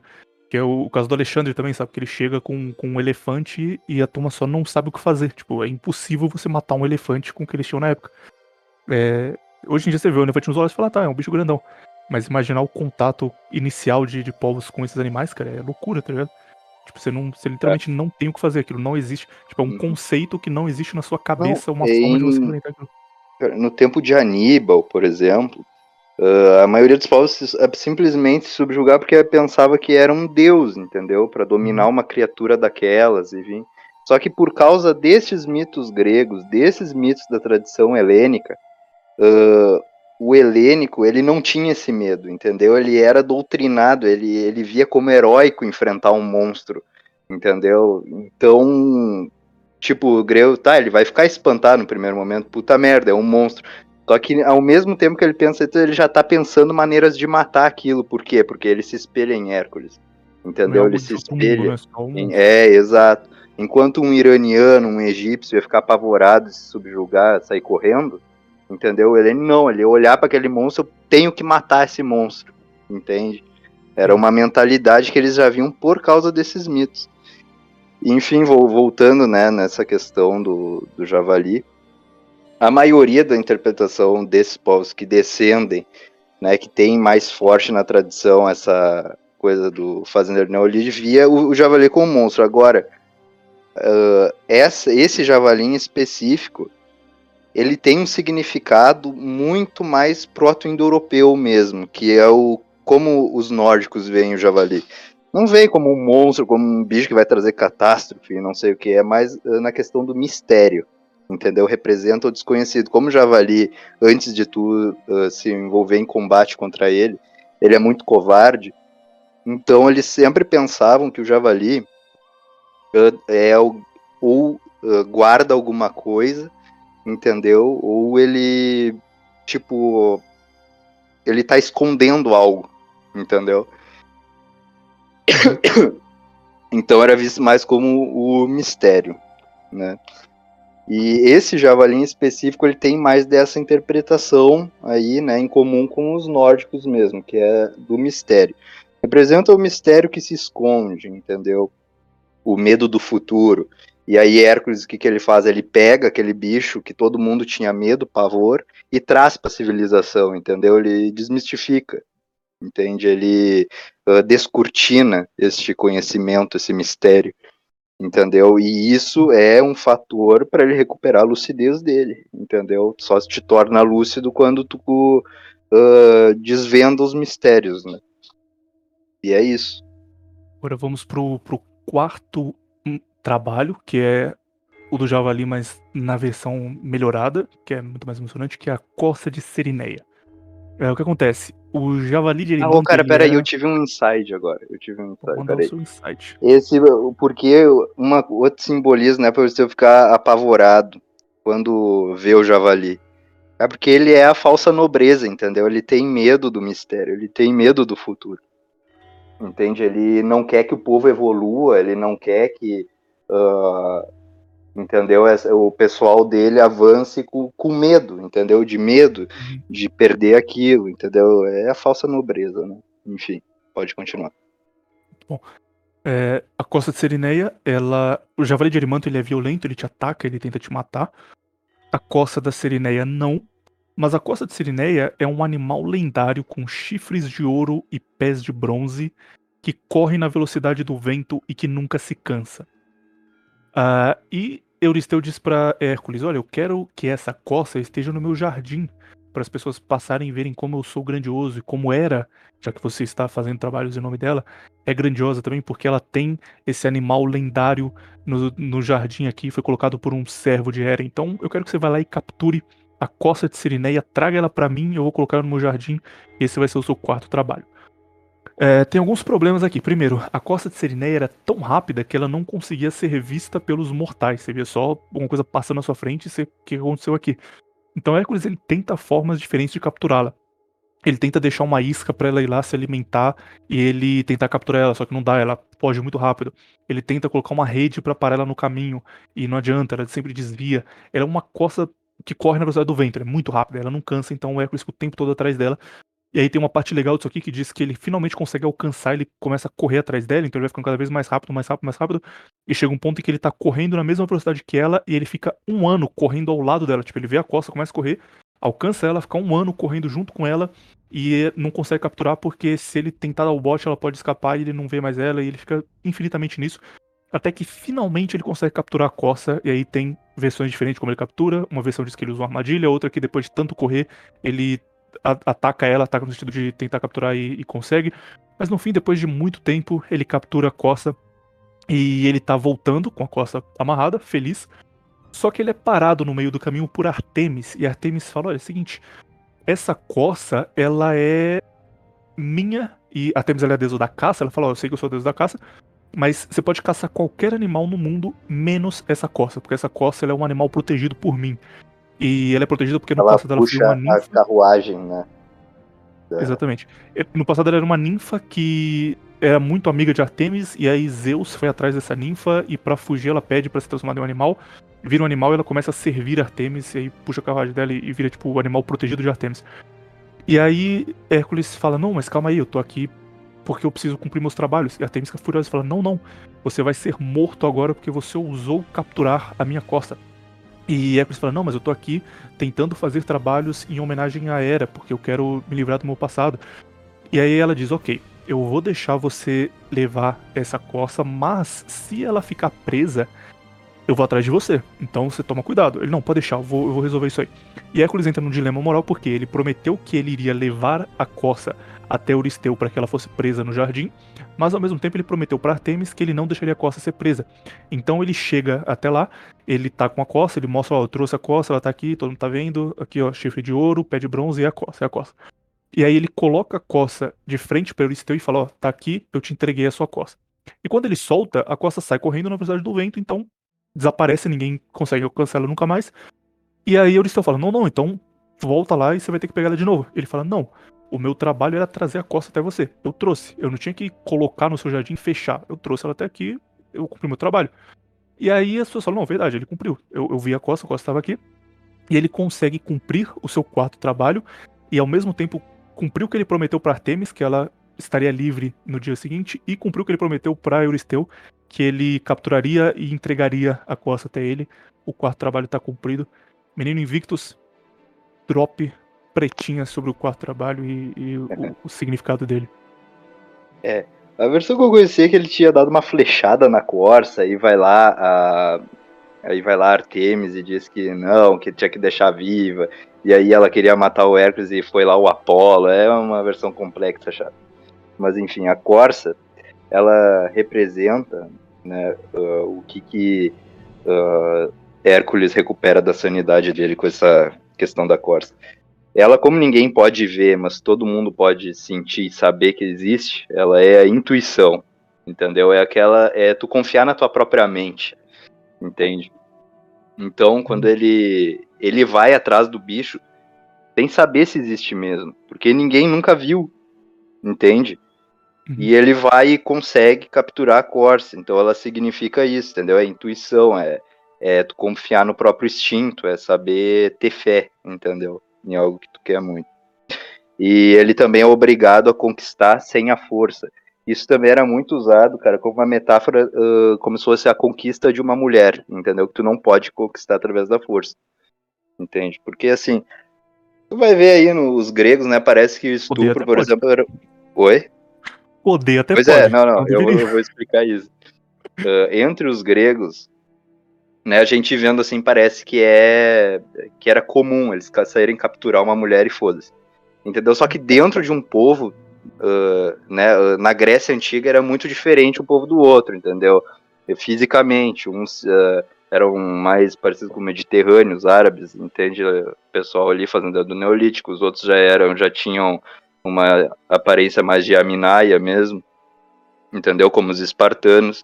Ah, por muito tempo, antes da chegada dos persas, eles não se viam como um povo só, entendeu? Eles se viam como, sei lá, um aglomerado de gente ali na mesma península. Entende? guerras internas e tudo isso. É, guerras internas, e dentro dessas guerras, como todos eles eram supremacistas, entendeu? Todo mundo se achava melhor que todo mundo, entendeu? Isso é muito próprio do grego, ele simplesmente não considera o humano quem não é grego, entende? Capturava a mulher do outro, mas dentro deles eles tinham essa necessidade de conquistar a mulher, entendeu? Se eles achassem uma mulher do povo deles que era muito bonita, eles tinham que ah, conquistar através da persuasão, entendeu? Da intuição, isso aí. Né? Esse é o outro significado da Corsa. Vendendo muita coisa hoje, cara. Tá bom demais aqui, tá doido. É, vamos pro próximo trabalho. Faltam dois aqui pra encerrar essa primeira parte. O próximo, vê se está certinho a ordem aí, é expulsar as aves do lago Stymphali. Correto? Aham, Isso mesmo. boa. aham. É, Stymphali é um lago. É, é muito bom porque, tipo, começa. Todos eles começam simples, tipo, ah, é um lago em que tem umas aves, ele tem que expulsar. Tranquilo. Aí vai aumentando. é um lago e que também ficava em um pântano, mas é, era um lago onde existiam árvores, aves, desculpa, e Euristeu ordena que Hércules tire elas de lá. Ele não precisa nem matar, ele só tem que tirar elas de lá de algum jeito. Aí vem o, os porém. Essas árvores, desculpa, essas aves, elas são carnívoras.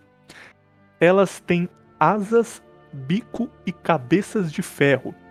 E elas são tão grandes, tão gigantescas, que elas interceptam os raios de sol quando elas estão voando. Então, se você está andando lá e elas passam voando assim no topo, você nem vê o sol, fica tudo escuro. Quando as penas dessas aves, que são de ferro, caem, elas são tão afiadas que elas cortam tudo pelo caminho. Casa, árvore, pessoa. Caiu uma pena, já era. E as fezes dessas aves são ácidas. Então, se você se aproximar das fezes, você morre. É, é, assim, não dá para chegar lá. E para piorar tudo, elas estão em um pântano que é um ponto inalcançável. Hércules, ele é super poderoso, ele tem muita força, ele é muito inteligente, ele é muito rápido, mas ele ainda precisa de oxigênio para respirar e ele não consegue atravessar um pântano sem ser visto. Então ele chega lá e tudo bem, ele tenta primeiro ir nadando até onde está o ninho dessas aves. Só que quando ele sobe para pegar, as aves veem ele e vão para outro lugar. Aí ele continua nadando atrás. Elas veem ele e vão para outro lugar. Ele fica tentando isso várias e várias vezes, ele percebe que não dá. Volta e tenta alguma forma ir pela terra, mas não adianta, porque é um pântano, então ele afunda. Ele fica, o que, que eu vou fazer aqui, cara? O que, que eu vou fazer? E aí acontece uma coisa que, pela primeira vez, ele recebe a ajuda de uma deusa, porque Atena envia um sino mágico para Hércules, e esse sino mágico, quando é tocado, atrai as aves. Então Hércules sobe até um monte, toca o sino, o sino faz um barulho estrondoso, e aí tem duas versões para isso aqui. A primeira é que o som do sino afasta as aves, elas vão para longe. O segundo é que o sino faz um barulho que atrai as aves até ele, e aí ele usa o arco que ele banhou com as com sangue da Hydra, por isso ele é venenoso, para matar o máximo de aves que ele pode, e as aves caem, e aí sobram poucas dessas aves e elas fogem para outro país. E essas aves elas vão voltar na mitologia depois porque elas reaparecem no conto de Jazão e dos Argonautas. Elas são finalmente mortas por, por Jazão é, depois de um tempo. Mas assim Hércules consegue expulsar as aves carnívoras feitas de metal e gigantescas do lago Stymphali e pega uma delas e volta e fala: Euristeu, aqui tá uma ave morta e se você quiser mandar qualquer pessoa, ela pode mandar porque não tem nenhuma mais. Eu cumpri meu quinto trabalho. Menino Invictus, aves do Lago Stymphali. O que você uhum. tem a uhum. dizer sobre? Assim, antes delas irem lá, aquilo lá era um campo muito fértil, dava muito trigo, muito belo. E aí depois, né, por causa dessa questão delas bloquearem o sol, aquele lugar ficou infértil, ficou, entendeu? As pessoas tiveram que sair dali, né? Então, o que, que acontece quando ele espanta nessas aves? Ele espanta a dúvida, entendeu? As aves são uma representação da dúvida. Sabe quando tu tá com tanta dúvida na tua cabeça, tu não consegue, tu não tem lucidez, tu não sabe para onde ir. Não consegue fazer nada, né? Você só fica Não parado. consegue fazer nada, exato. Tu, tu fica meio louco. Tu, isso é uma parte que atrapalha a tua lucidez, né? E Hércules precisa recuperar a lucidez. Então, ele, em vez de matar todos, ele espanta, entende? É o que tu precisa fazer, tu precisa espantar, entendeu? Essas dúvidas, e aí ele flecha algumas, ele, mata outras uh, que sobraram ali com as flechas. Isso uh, significa as dúvidas que tu mata na prática, entendeu? Que algumas das dúvidas, entendeu? A maioria das tu tem que espantar, mas algumas delas tu tem que acabar na prática com elas, né? Que eram as maiores aves, as mais perigosas, né? Que são as que ele mata. Tem alguma explicação Enfim, e aí, ajudar ele? Quando tu, quando tu espanta todas essas dúvidas, uh, floresce de novo, né? Os campos de trigo, a convicção, entendeu? A fertilidade uhum. do teu pensamento, tua lucidez. A questão de Atena ajudar ele é só uma metáfora porque ele teve que usar a estratégia, né? A inteligência. Ah, tá. Porque esse aqui foi o primeiro trabalho que, se ele não tivesse ajuda, ele não ia conseguir. Porque não tinha muito o que fazer. É, a Atena, ela aparece, a gente vê a maior, assim, ações dela na Odisseia, né? Ela, que uhum. Odisseu é o abençoado dela.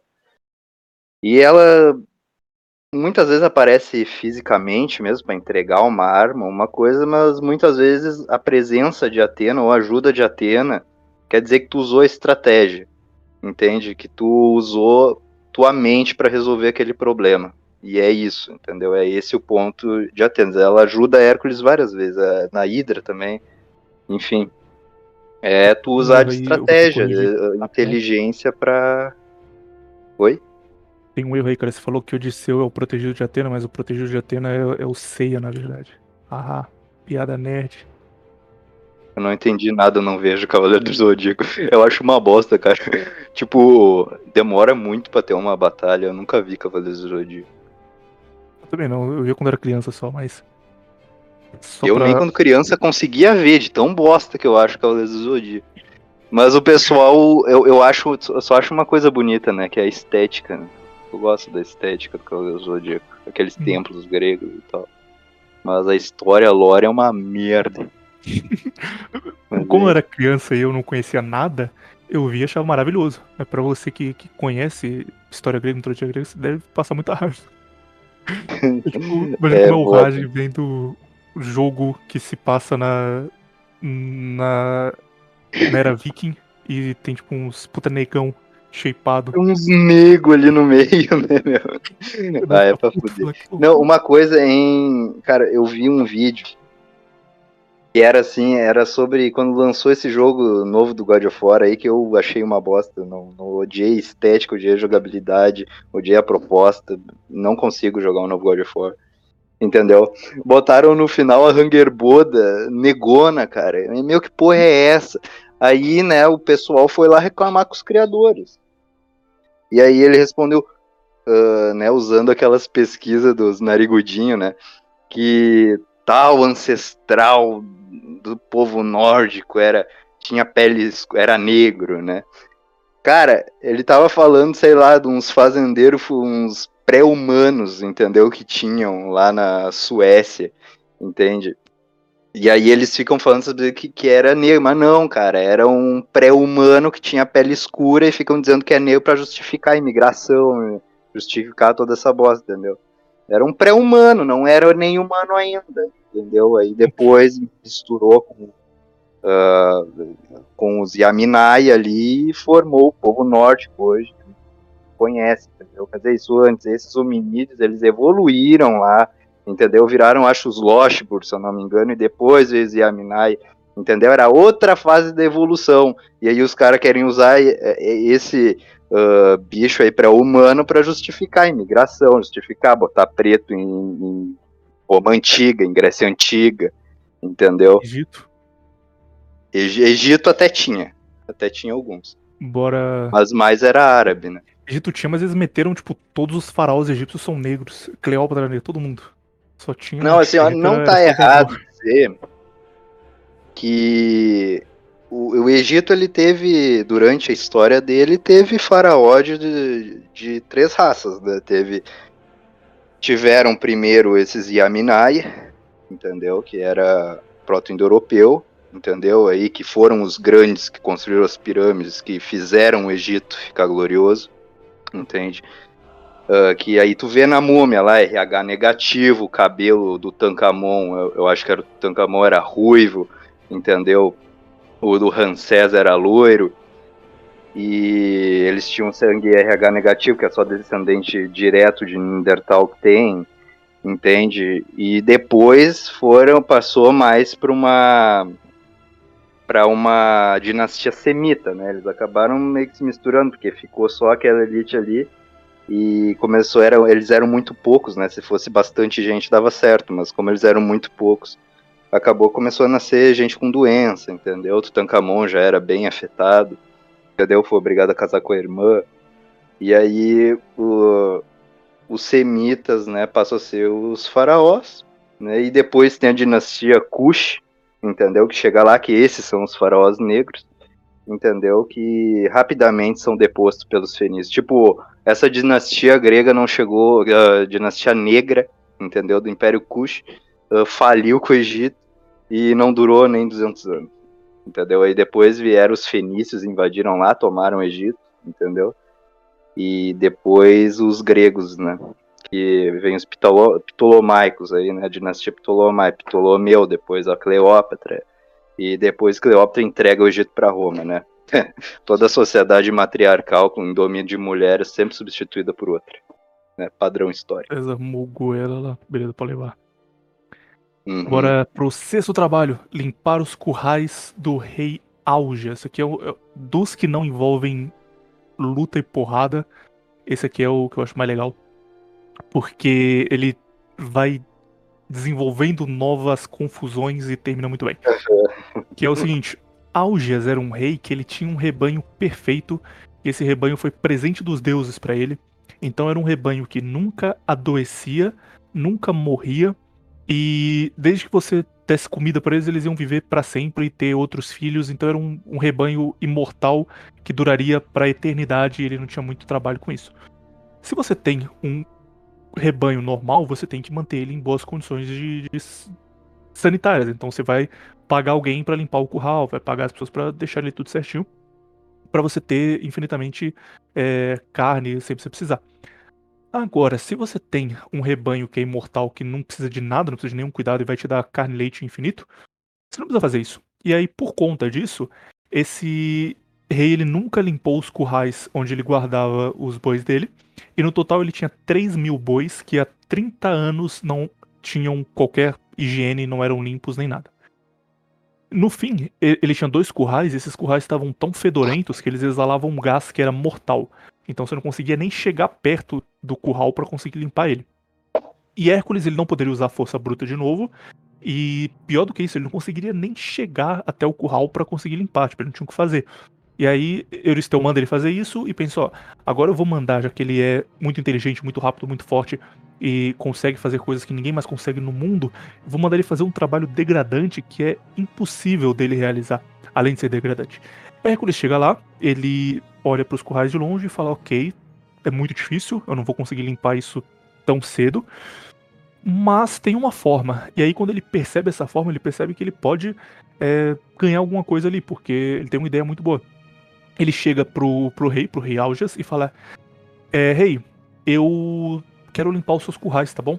E aí o rei fala: Tá bom, você sabe que estão lá 30 anos eu nunca mandei ninguém limpar, né? Sabe que que tá atolado de, de, sujeira, de merda de boi, e que é tóxico e se você chegar perto você vai morrer, você sabe disso?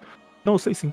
Mas eu quero limpar, tá bom? Aí o rei fala, tá bom, pode limpar. E aí ele fala pro rei, se eu limpar os seus currais em um dia, você me dá 10% desses bois? Aí o rei fala, 10% desses bois eu até posso te dar, mas o que, que eu vou ganhar em troca?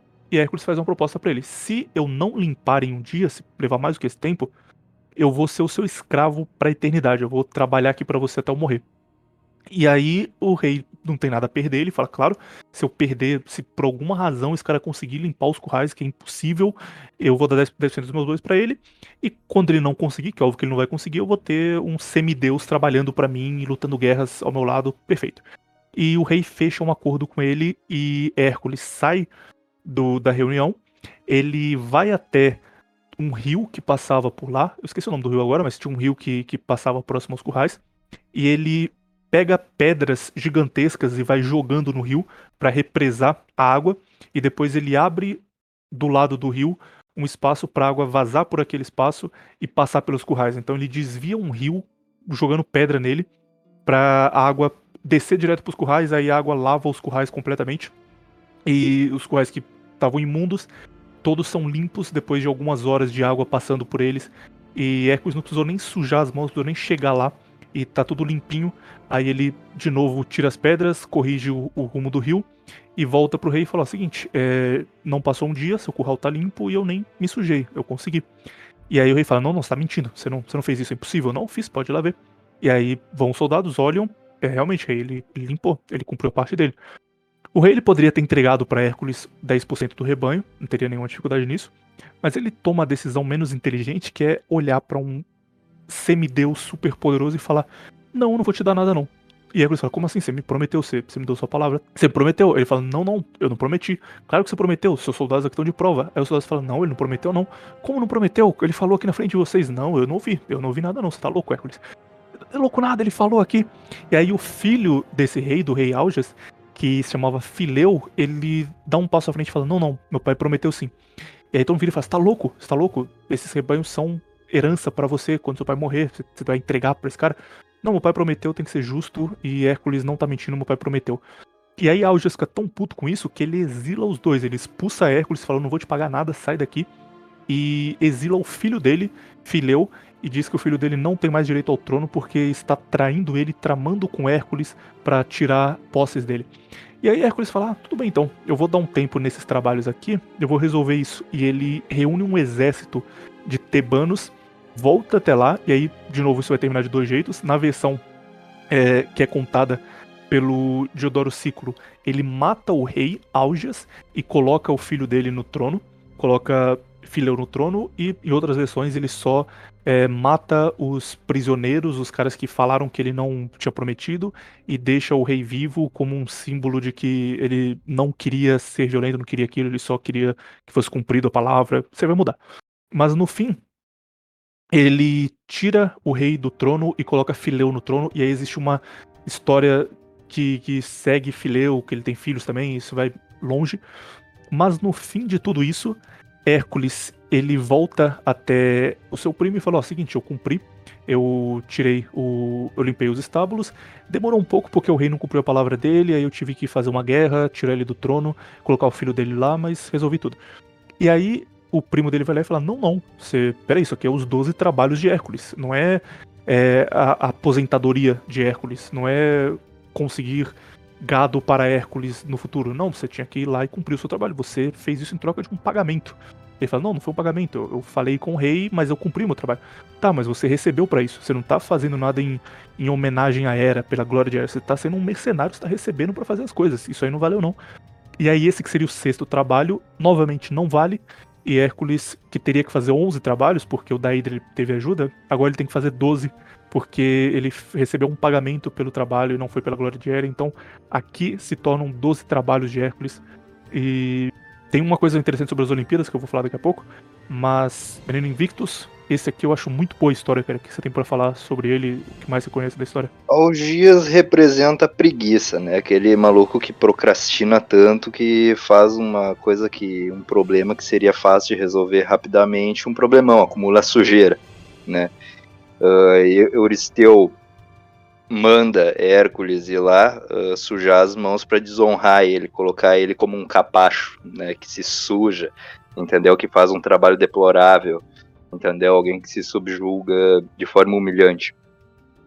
E nesse trabalho ele recu recupera a lucidez dele na questão da responsabilidade, entendeu? Quando tu não é responsável uh, no sentido de tornar um problema pequeno algo maior no futuro, uh, tu acaba fazendo aquela coisa, uma coisa cada vez pior, entende? Então, Hércules recupera a responsabilidade né, nesse trabalho.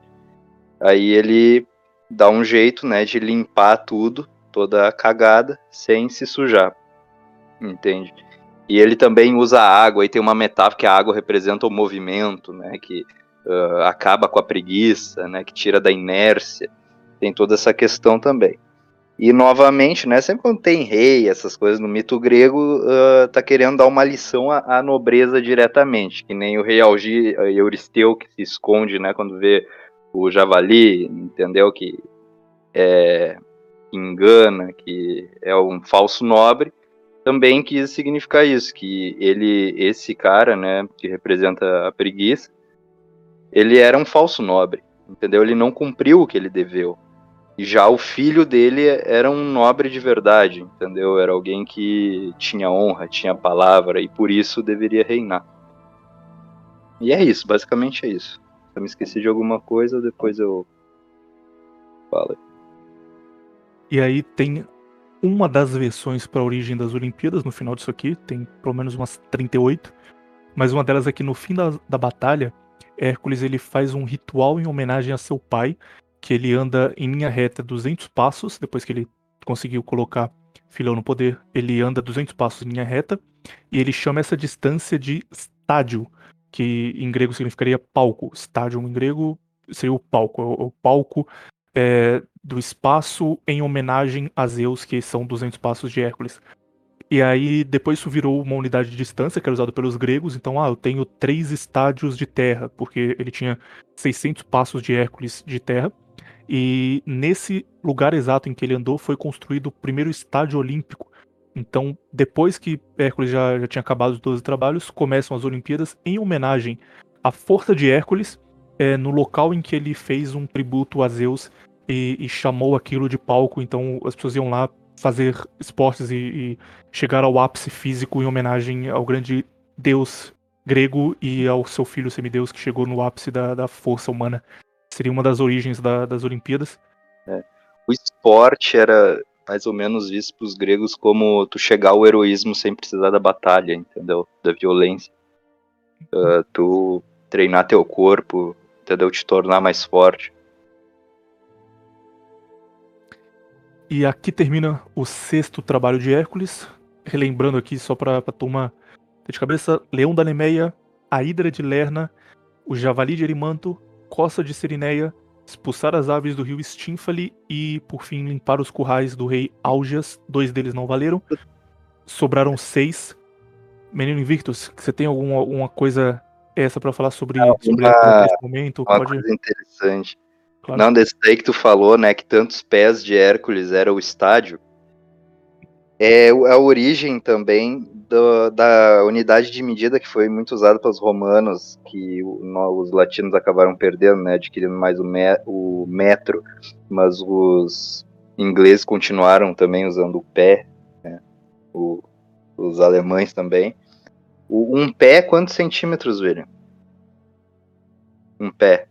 Deixa eu ver na trena aqui. Calma aí, descobri agora. How many cm in one foot? É 30,48 centímetros, um pé. Sim. Cara, o Hércules tinha um puta Isso pé então, cara. Tá era o pé de Hércules. Uhum. Por isso que muita gente diz que ele foi um cara real, né? Porque há essa, esses traços, né, de que ele tem existido de verdade. Então ele devia ter quantos metros, mais ou menos, pegando pela média? Devia ter. Eu vou medir quanto meu pé tem agora e a gente descobre. Eu tenho 1,98 de altura. Meu pé tem 26 centímetros. Porra, pois não é tanto é, assim, não. Então o Hércules era, acho que 2,10. É, por aí. Entende? É Essa era mais ou menos a altura dele, entendeu? Que é muito para aquela época, demais. Ele era extremamente forte, entende? Uh, a descrição, né? Se eu não me engano, foi o Homero que fez de Hércules. Não me lembro quem, quem tinha feito isso. Ele tinha os olhos de um azul escuro como o mar e cabelos cacheados, loiros, né? E é por isso que muita gente diz que ele realmente existiu, entendeu? Porque tem todas essas essas descrições dele. Eu ia te perguntar isso no fim da segunda parte, mas vou mandar aqui agora já que acho que, que cabe. É, geralmente, mitos nórdicos, sempre que eu pergunto pessoas que manjam disso, eles falam que, que não, que nada daquilo existiu, que é realmente um negócio para passar uma mensagem e uma forma simples de você fazer uma alegoria que as pessoas entendem. Então, ao invés de explicar que você não pode mentir, você conta a história de Loki mentindo e se dando muito mal por isso no final. E aí as pessoas entendem, beleza, então melhor não, não fazer esse tipo de coisa. Nesse caso específico de Hércules, é, você acha que, que isso é a mesma coisa? É só uma alegoria? Ou você acha que pode ter existido o Hércules histórico, digamos assim, que era um cara muito foda e foram criando histórias sobre ele e ele evoluiu até a lenda? Tratavam como se tivesse todos esses heróis tivessem existido, lógico. Eles tinham uhum. consciência que era misturado com metáforas e coisas, uh, entendeu? Só para uh, ter uma passar uma moral por trás daquilo. Só que os gregos eles tratavam como se muitas dessas coisas fossem reais mesmo, entendeu? E não é tão difícil de acontecer, por exemplo, a história do javali, tu capturar um javali e trazer ele vivo. Entendeu? Uhum. Extremamente difícil, mas não impossível. E e esses monstros mais elaborados aí é, talvez fossem metáforas, entende? Só puramente metáforas, mas a, a, mitologia grega ela tem essa mania assim de misturar o mito com realidade também.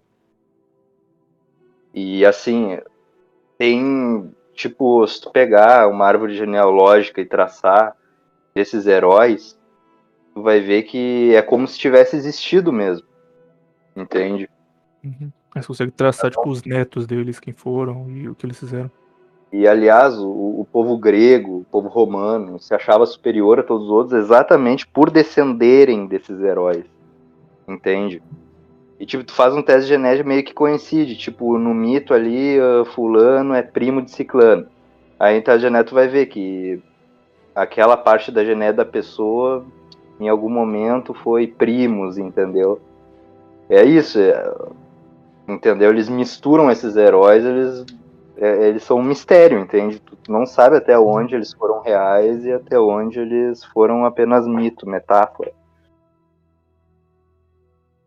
Tem um, uma última pergunta agora, talvez você fique muito bravo comigo, então guardei pro final.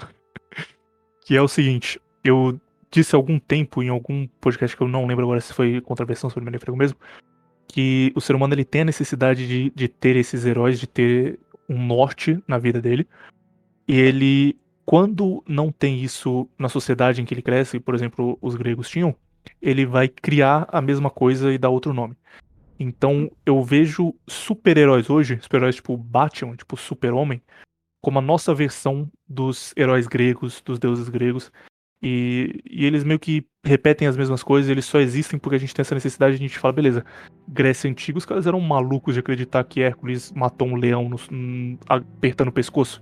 Mas a gente cria um, um, mito e faz filme sobre ele, e vende livro e faz quadrinhos sobre ele. Então o cara que, que olha para um super-homem hoje em dia, ele olha assim como o, o grego ele supra a mesma necessidade. É claro que pro grego era uma coisa muito mais séria, mas a, a necessidade natural é suprida da mesma forma. Isso faz algum sentido? Você acha que é só é, criar uma... nada a ver?